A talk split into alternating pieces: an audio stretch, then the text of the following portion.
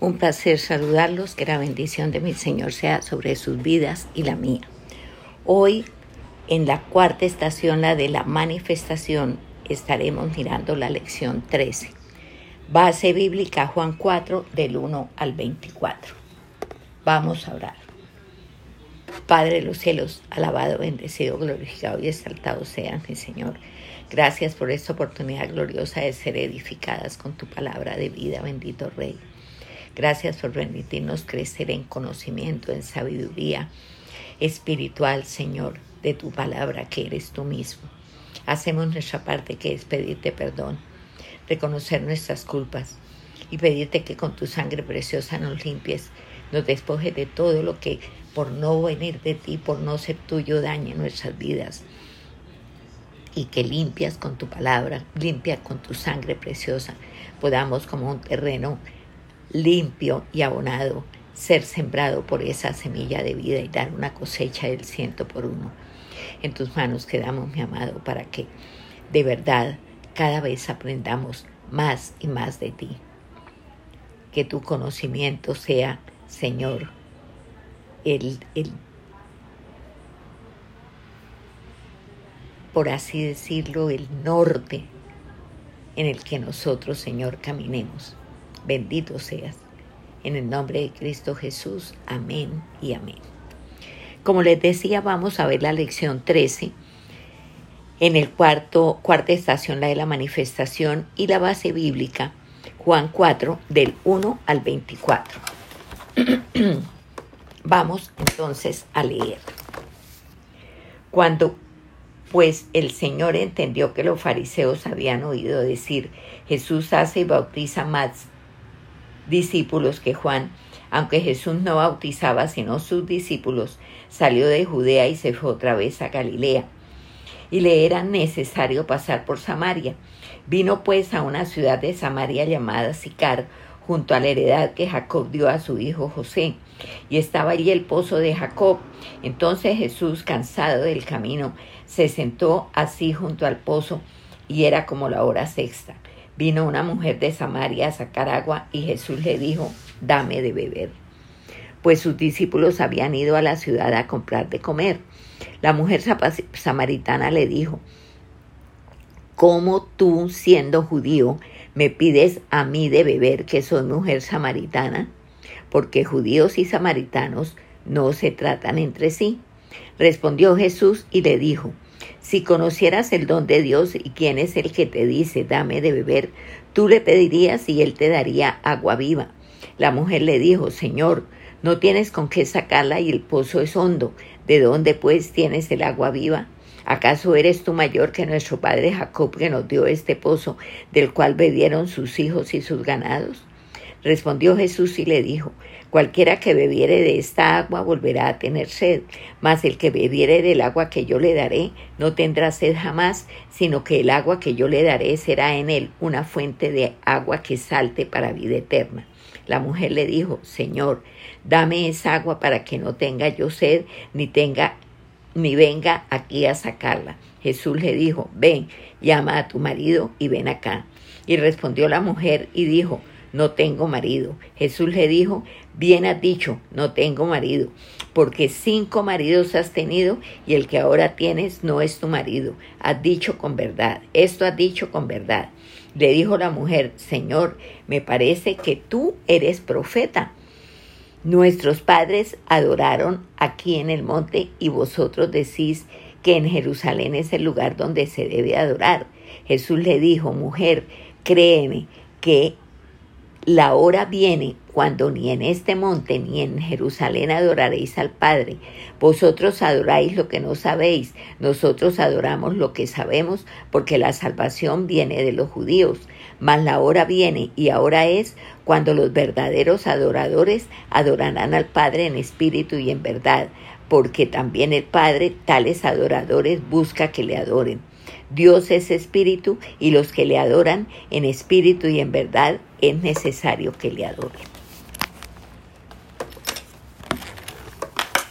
El pasaje tan conocido de la mujer samaritana. Bueno, nosotros por ser alcanzados por esa luz que es Cristo mismo, somos manifestación. Usted, yo, nosotros somos la manifestación de Cristo. Volviendo al pasaje, dice que era la hora sexta. La hora sexta era el mediodía. Y aquí hay elementos irreconciliables. Uno, judíos y samaritanos que jamás se mezclaban. Una mujer y la cultura no le daba valor. A la mujer quien la hacía valer cuando era soltera, el papá. Cuando se casaba, el marido. Pero si quedaba viuda, no le quedaba otra que vivir de caridad. Y obviamente el convencimiento admirable por la manifestación de Jesús como Mesías nos deja a nosotros boquiabiertos. ¿Y por qué? Porque es que así nos pase lo que le pasaba a esta mujer samaritana, aunque no lo sepamos, aunque no tengamos idea de que es así, Cristo es todo lo que necesitamos, todo lo que necesitamos. La manifestación es la dimensión horizontal de la cruz. La manifestación de Cristo, dimensión horizontal de la cruz. El madero vertical, que está manifestándonos? Que todo viene absolutamente de Él. Todo lo que viene, viene de Él. Y la manifestación que es la presencia de Dios hecha visible a través de nosotros. Manifestación, póngale cuidado, presencia de Dios hecha visible a través de nosotros. Es el Cristo que la humanidad necesita. Y esa es la manifestación, una iluminación en la que Cristo está presente hoy. Esa es la manifestación. Aquí, obviamente, ¿cómo podemos tener acceso a ese Cristo maravilloso que nos ilumina y que está hoy presente? Solamente por revelación. Solamente por revelación. Ahora, Cristo, como sabemos, ha sido anunciado desde el Antiguo Testamento. Desde el Antiguo Testamento. El Antiguo Testamento fue una preparación para la llegada del Señor Jesucristo, del Cristo encarnado. Y el Nuevo Testamento, el, el, Antiguo Testamento, como acabamos de ver, es anunciado. El, el Antiguo Testamento lo anuncia. El Nuevo Testamento muestra a Cristo encarnado esa es la diferencia, Cristo encarnado. Y está el sacrificio de Cristo. ¿Cuál es el sacrificio de Cristo? Cristo crucificado. Luego, Cristo resucitado. Luego, Cristo glorificado. Y luego, Cristo manifestado a través de su cuerpo. Nosotros la iglesia, porque la iglesia es el cuerpo de Cristo y usted y yo somos la iglesia, el cuerpo de Cristo.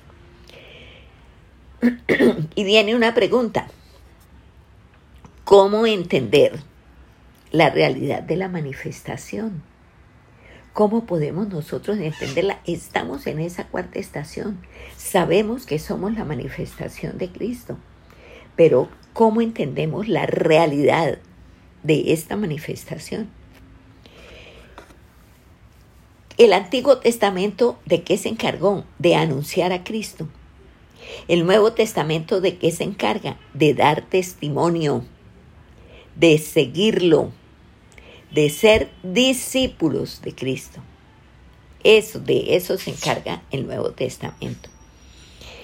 ¿Y cuál es la asignación primera que nosotros tenemos, manifestarlo a Él. Esa es la asignación primera. Cristo accesible, totalmente accesible. manifestado a través de nosotros, cuerpo de Él, Él cabeza. Nosotros, iglesia, cuerpo de Cristo, Él cabeza de la iglesia. Entonces, por eso es que es accesible, porque se manifiesta es a través de nosotros. Nosotros, hijos de Dios, porque somos hijos de Dios, estamos en modo manifestación. ¿Por qué? Porque manifestamos a Cristo. Por eso estamos en modo manifestación, porque manifestamos a Cristo.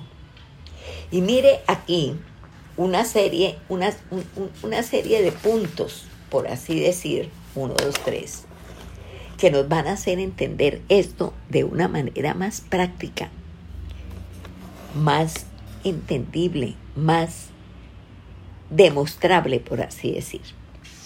Lo primero que nosotros leemos al leer este pasaje o lo que oímos al oír este, este pasaje es que ahí el Señor dice en el versículo 4, y le era necesario pasar por Samaria. O sea, para el Señor Jesucristo esta era una necesidad. Él tenía o tenía que pasar por Samaria. Ahora, ningún judío, ni uno solito, pasaba por Samaria para ir a Jerusalén. Si venía y en el trayecto estaba Samaria y él iba a Jerusalén, daba un recorrido re largo, pero ni en las curvas un judío pensaba pasar por, por Samaria. Esto no era una ruta viable para ningún judío. Y ellos tenían una razón particular.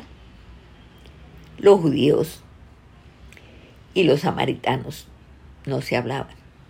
Para los judíos los samaritanos eran ciudadanos de segunda, mezclados. Pero ellos, ellos eran Judá y Benjamín puros, sin mezcla. Entonces, obviamente, esta era una razón particular y válida al 100% para ni de fundas pasar por Samaria. Mm, y por eso el Señor Jesucristo, que era el Mesías, hizo algo muy particular. Y él lo anuncia, dice que le era necesario pasar por Samaria. ¿Por qué? Porque le era necesario encontrarse con esta mujer samaritana. ¿Cuál era la necesidad más grande de esta mujer? Cristo. Pero al igual que nosotros, ella no tenía ni idea de su necesidad primera. ¿Por qué la necesidad primera era Cristo? Porque Cristo es amor. Y por el prontuario de esta mujer, ella necesitaba amor lo necesitaba como todos lo necesitamos. Y lo buscó en cinco maridos y no lo encontró. Ahora vivía con un sexto hombre que no era su marido, vivía con él, no se había casado con él. Con los anteriores posiblemente se casó, pero no encontró lo que estaba buscando. Ahí en el versículo 7 dice, vino una mujer de Samaria a sacar agua y Jesús le dijo, dame de beber. En el versículo 7 se nos está diciendo que vino una mujer de Samaria a buscar agua a la hora sexta. Bueno, aquí hay algo que nosotros pues no sabemos porque no conocemos de allá, no hemos vivido allá, pero aquí se nos aclara, se nos clarifica muy bien. Nadie saca agua a la hora sexta. El agua generalmente se sacaba a la primera hora del día, La hora sexta eran las 12 del día. La primera hora era las 6 de la mañana. Y con esos soles tan espantosos, todas las mujeres, porque este era un oficio para la mujer, se iban tempranito, desde las 5 o antes, a sacar agua del pozo de Jacob. Mm, pero esta mujer, esta samaritana que no conocemos su nombre, tiene ya seis maridos. Usted se figura lo que le dirían las otras mujeres casadas.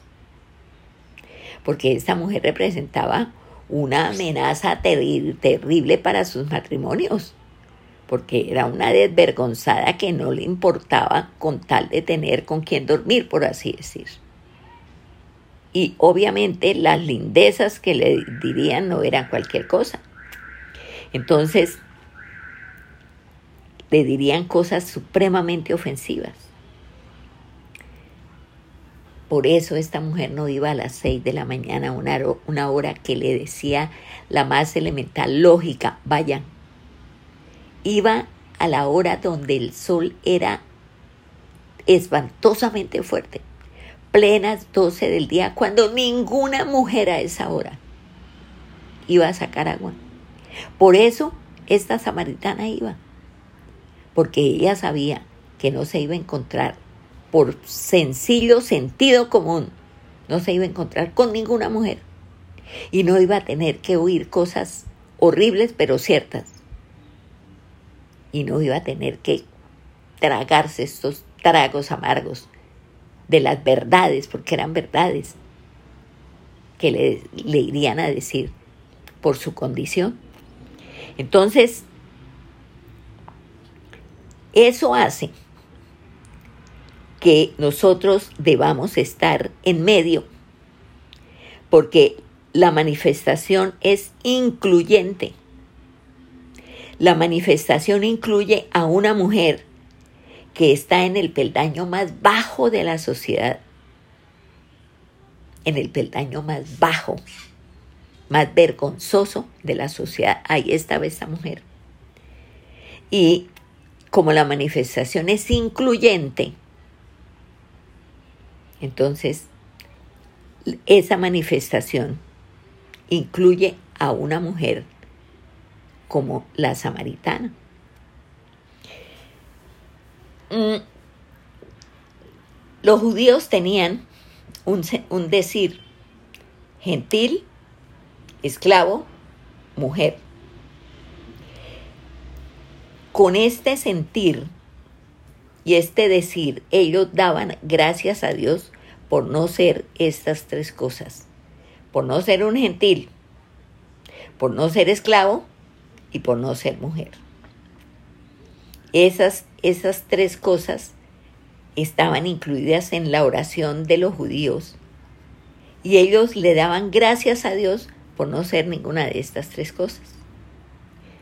Esta mujer era por tanto una mujer despreciada por todos, pero en Cristo, en Cristo todos tenemos un lugar.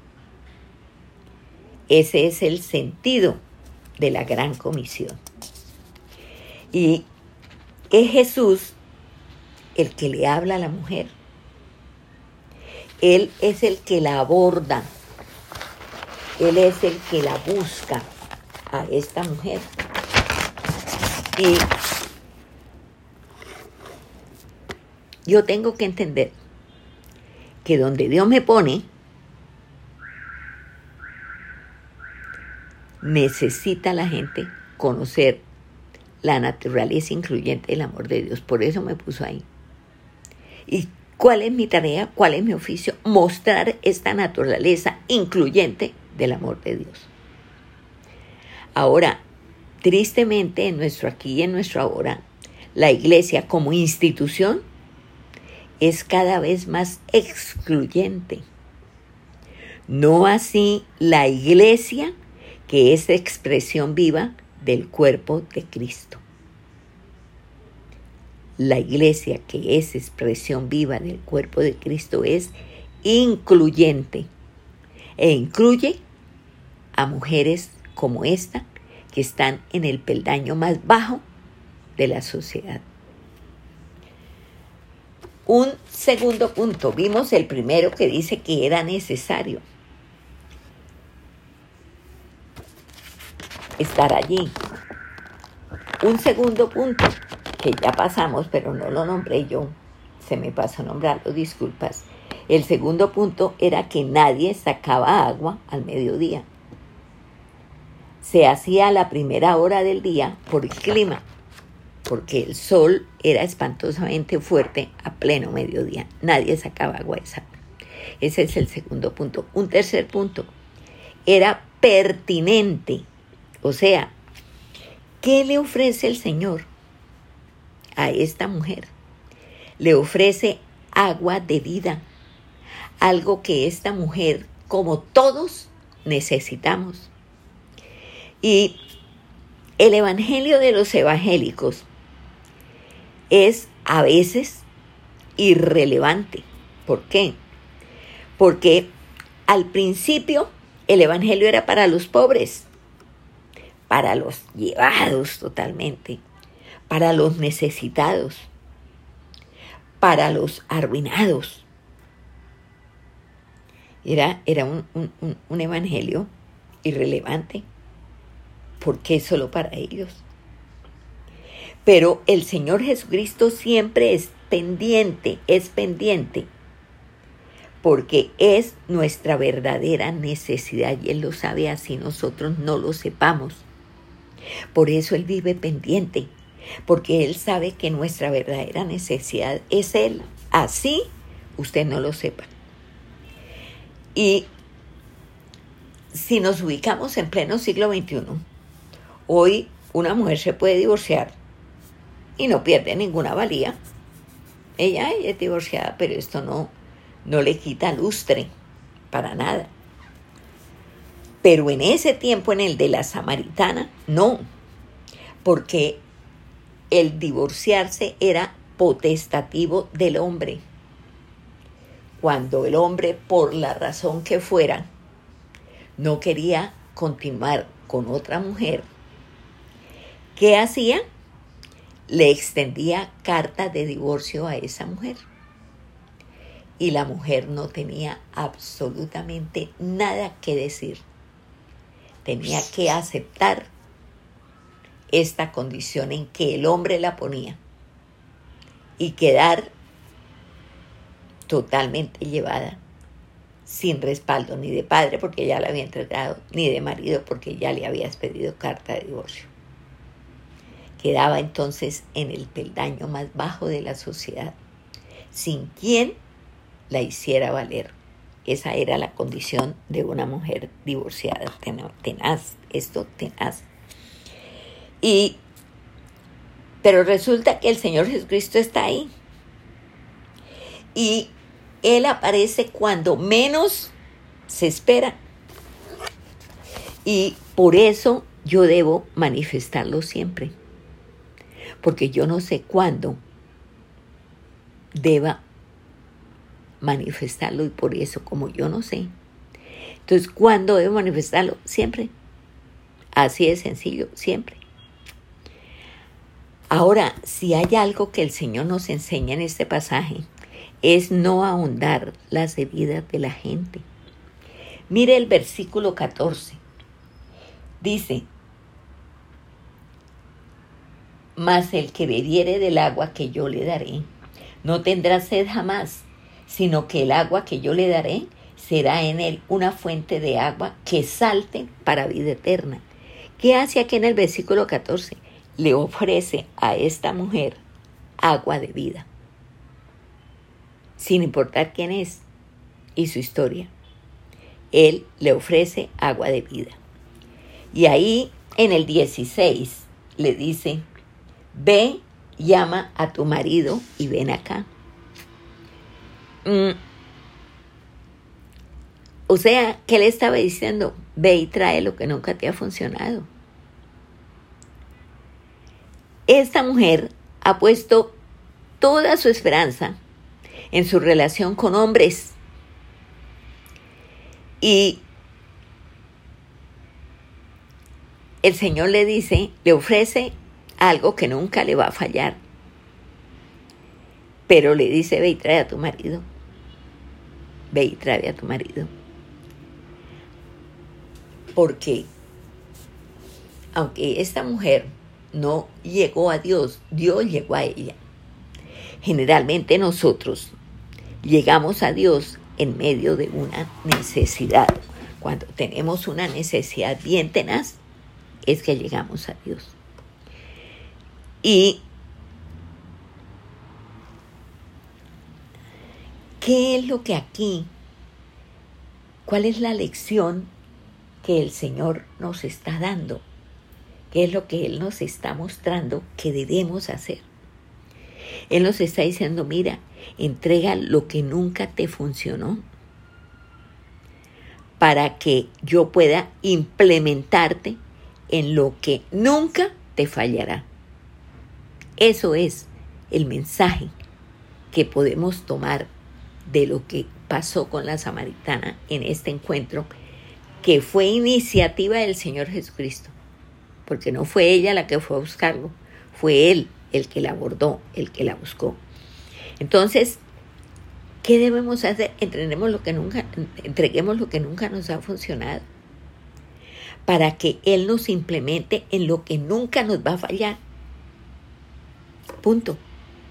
Eso es lo que tenemos que hacer. Un cuarto punto es de adentro hacia afuera. Y mire el versículo 20. Dice en el versículo 20, nuestros padres adoraron en este monte, y vosotros decís que en Jerusalén es el lugar donde se debe adorar. Figúrese después de que él le dice, bien, has dicho que no tiene marido porque el que tiene no es su marido. Y él le dice, Señor, me parece que tú eres profeta. Y luego, sencillamente, cambia de tema de manera olímpica. Y este tema era, ella sabía que ahí no tenía nada que decir, era para mera vergüenza lo que tuviera que decir. Entonces ella llevó el tema al plano religioso, lo llevó al plano religioso, por lo que le dijo que tenía un tinte como de profecía, como dijo, me parece que tú eres profeta, le dijo ella. Mire, mm, si usted habla de Cristo con cualquier persona, esta persona que le está oyendo, con toda certeza lo va a llevar a ese plan. Pero es que no es creer en Dios, es conocer y recibir lo que de veras yo estoy necesitando. Pero tristemente nos dejamos envolver en esto y comenzamos a hablar de cielo, de infierno, de todo lo que usted quiera, con tal como de evadir aquello que nos avergüenza, porque generalmente las necesidades nos avergüenzan. Pero aquí y en toda circunstancia parecida, no es asunto de posiciones teológicas ni de religiosidad. Es como si Dios en la persona del Señor Jesucristo dijera, eso a mí no me importa. Mire, es encontrarse con una persona que obra su corazón y se quite la máscara. Que abra su corazón y se quite la máscara. Eso es lo que nosotros tenemos que hacer. Si nosotros somos los, los que nos encontramos con Cristo si alguna persona se encuentra por nosotros porque estamos manifestando a Cristo. Entonces esta persona ¿qué hace? Abre su corazón, se quita la máscara. Cuando usted y yo nos encontramos con Cristo, ¿qué hacemos? Abrimos nuestro corazón, nos quitamos la máscara. Y esto es de verdaderos adoradores. Alguien que de veras se encuentra de corazón con Dios. lo sabe. Allá en su interior lo sabe, que está delante de algo que hasta ese momento nunca ella había estado, nunca había estado. Y eso le permite encontrarse de verdad, de corazón con Dios. Ahora, esta mujer, por su credo religioso, sabía que esto sería cuando llegara el Mesías, ¿no? Y ella se lo dice. Y el Señor Jesús le dice que eso es lo que está pasando y le dice, yo soy el Mesías. Yo soy el Mesías. Ahora, pregunta, ¿cuándo se encuentra una persona con Cristo? Cuando es manifestado a través de nosotros, cuando no son nuestras opiniones, nuestros puntos de vista, nuestras creencias, sino sencillamente cuando manifestamos a quien nos habita. Cuando Él puede ser manifestado, puede estar la persona que sea, verlo, encontrarse con Él a través de nosotros. Y la necesidad más grande de todos los seres humanos es ver a Cristo. Porque cuando ven a Cristo, es cuando su corazón va a ser conectado con el Rey de la Gloria. Cuando su corazón va a ser conectado con el Rey de la Gloria. Y hoy podemos nosotros pensar en esto y mirar que solamente va a haber gente que sea un verdadero adorador cuando se encuentre con Cristo y como yo soy manifestación de Él, quiera Dios que se encuentre con Cristo a través de mí, que yo lo pueda manifestar, que cuando me miren lo vean a Él.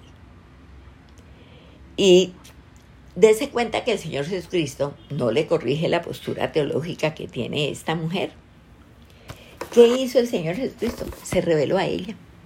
Así de sencillo. Se reveló a ella. Y mire que más adelante nosotros vamos a ver a Herodes y vamos a ver a Pilatos que le suplican que le revele su identidad.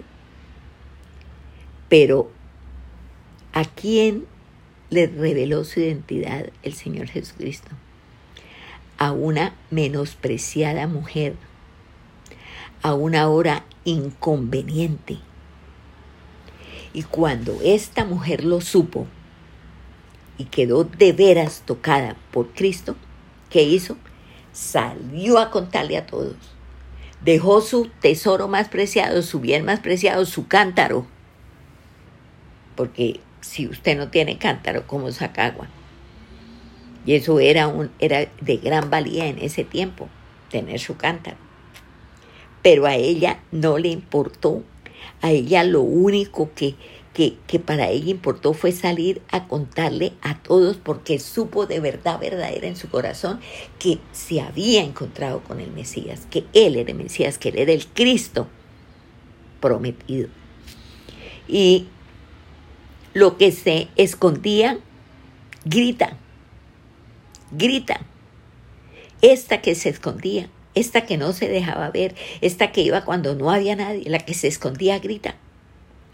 Y en medio de la ciudad anuncia al Mesías. Dios se había interesado en ella,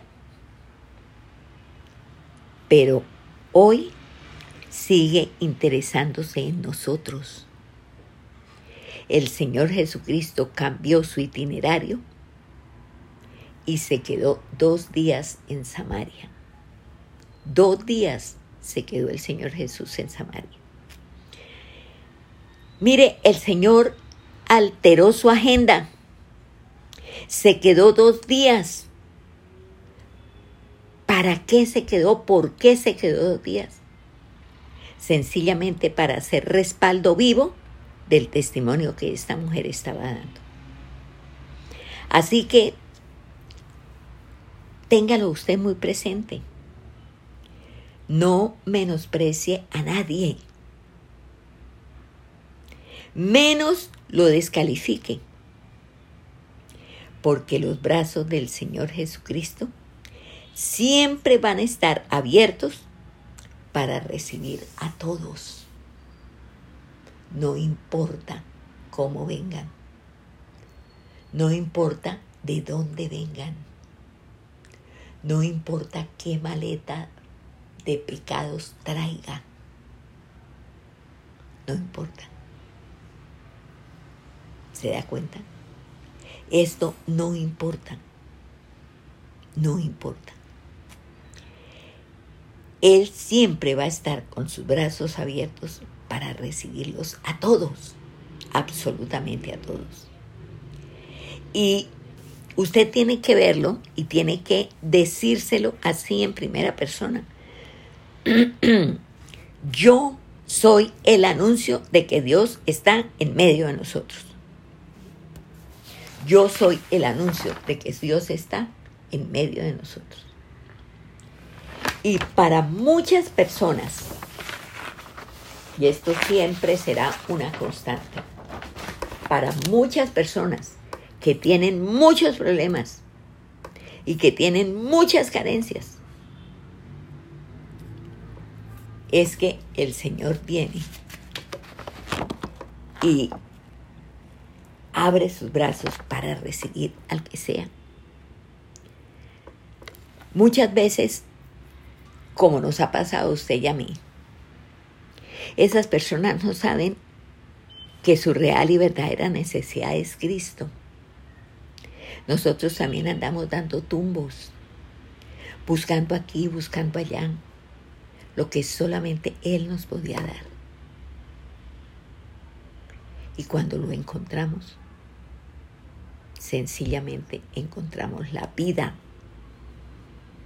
que es la que toda persona encuentra cuando encuentra a Cristo. Así de sencillo. Entonces, si hemos hecho un largo caminar ya de las cuatro estaciones y estamos en la última estación, en la de la manifestación, no haga perdido todo este tiempo que Dios ha invertido en usted y que usted ha invertido en oír.